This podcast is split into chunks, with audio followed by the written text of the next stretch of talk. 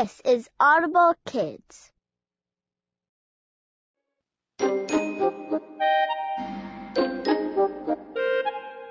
Audible.com and Penguin Young Readers Group present The Very Busy Spider, written by Eric Carle and read by Mike Ferreri.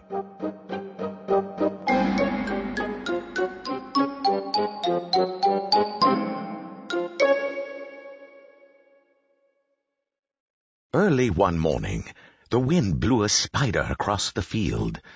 A thin, silky thread trailed from her body. The spider landed on a fence post near a farmyard and began to spin a web with her silky thread. Neigh, neigh, said the horse. Want to go for a ride? The spider didn't answer. She was very busy spinning her web. Mmm, mmm, said the cow. Want to eat some grass? The spider didn't answer. She was very busy spinning her web. Bah, bah, bleated the sheep. Want to run in the meadow? The spider didn't answer. She was very busy spinning her web. Meh, meh, said the goat. Wanna jump on rocks? The spider didn't answer. She was very busy spinning her web. Oink, oink, grunted the pig.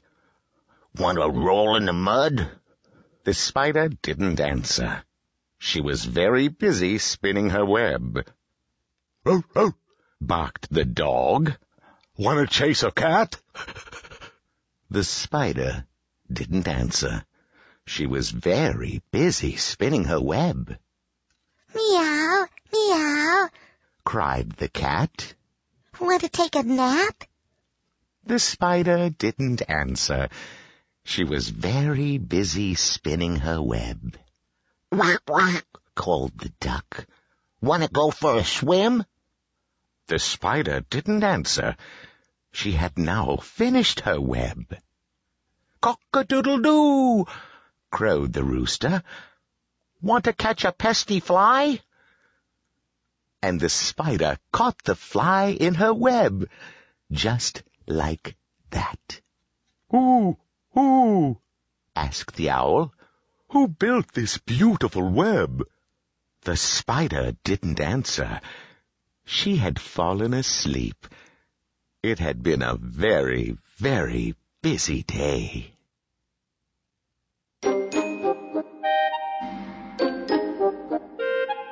This has been an Audible.com and Penguin Young Readers Group production. Copyright 1984 by Eric Carle Corp. Audio recording copyright 2007 by Penguin Group USA Inc.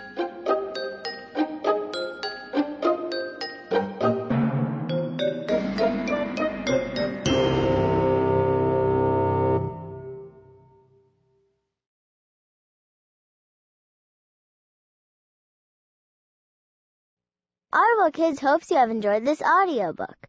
For more like it, check out kids.audible.com.